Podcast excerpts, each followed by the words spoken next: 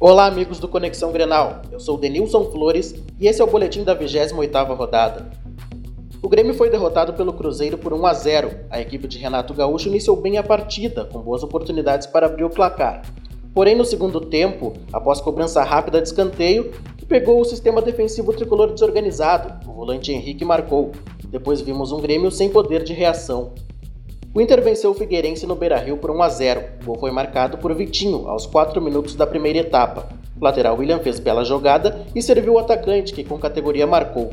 Com o resultado positivo, o Colorado quebrou a sequência de cinco derrotas no Campeonato Brasileiro. A rodada só termina nesta segunda-feira, com os jogos entre Santa Cruz e Palmeiras, Coritiba e América Mineiro. O Grêmio é nono colocado com 40 pontos. O Inter está na 18ª colocação na tabela com 30 pontos. Na quarta-feira, às 19 horas e 30 minutos, o Grêmio enfrenta o Vitória na Fonte Nova. E na quinta-feira, também às 19 horas e 30 minutos, o Inter recebe no Beira-Rio a equipe do Coritiba. Para o Conexão Grenal, Denilson Flores.